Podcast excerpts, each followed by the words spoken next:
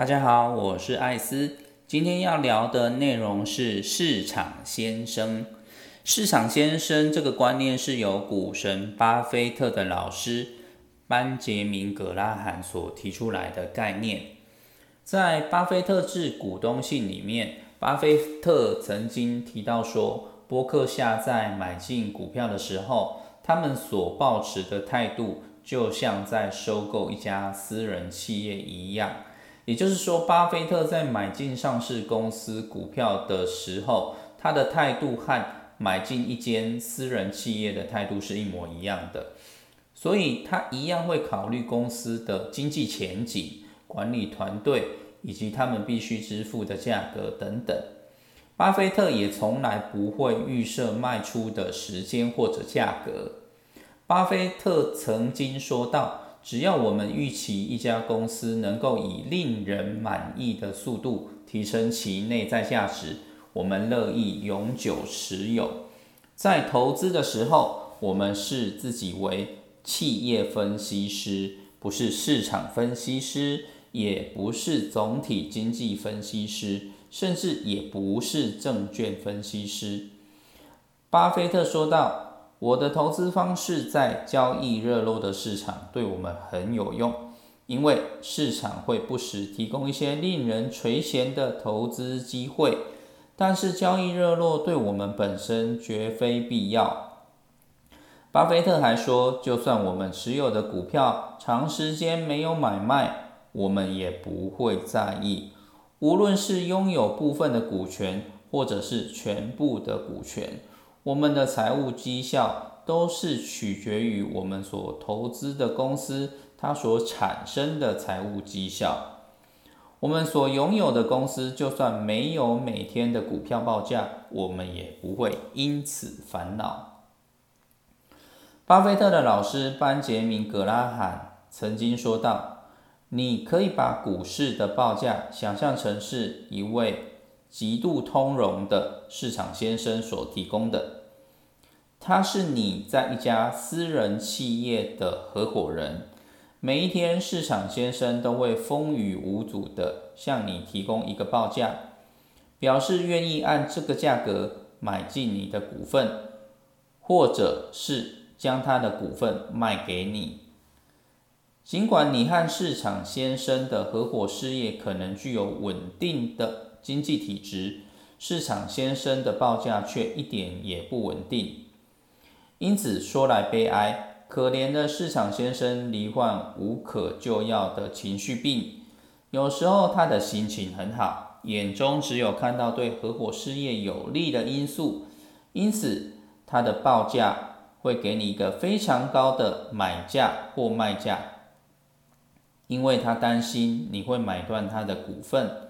夺走他垂手可得的利益，但是有时候他的心情很差，眼睛所看到的全部都是对合伙事业以及对整个世界不利的因素。这个时候，他就会报一个非常低的价格给你，因为他怕你会把你全部的股份卖给他。除此之外，市场先生有一个非常可爱的地方。他不介意受到你的冷落。今天你对他的报价不理不睬，明天他还是会继续提出新的报价。是否交易全部由你来决定。所以在这种情况下，市场先生越是躁郁，情况对你越是有利。不过，就像是舞会上的灰姑娘那样，你得注意一样警告。否则，一切将会变成南瓜和老鼠。这个警告就是：市场先生是来服务你的，不是来指导你的。对你有用的是他的钱包，而不是他的头脑。如果他在某些日子行为特别愚蠢的时候，你可以不理他，你也可以占他便宜。但是，如果你受到它的影响，那么后果可能是灾难性的。事实上，如果你不肯定自己远比市场先生更了解你们自己的合伙事业，而且远比市场先生懂得评估你们自己合伙事业的价值，那么你根本就不应该玩这个游戏。一如打牌的人所说，如果你打了三十分钟的牌还不知道谁最弱，那么你就是最弱的那一个。巴菲特也针对这个观念加以补充。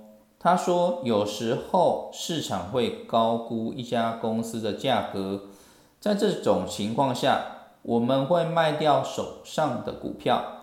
除此之外，我们有时候也会卖掉价格合理，甚至是遭到低估的持股，因为我们必须要筹措资金，买进价值遭到更大幅低估的股票。”或者是我们觉得自己比较了解的公司，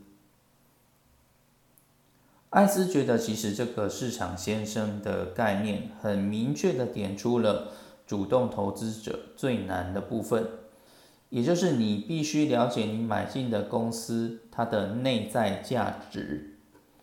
如果我们不懂得评估价值，你要如何决定是否接受市场先生提供给你的报价呢？如果他提供你的是一间烂公司的报价，那么你根本连理会都不需要。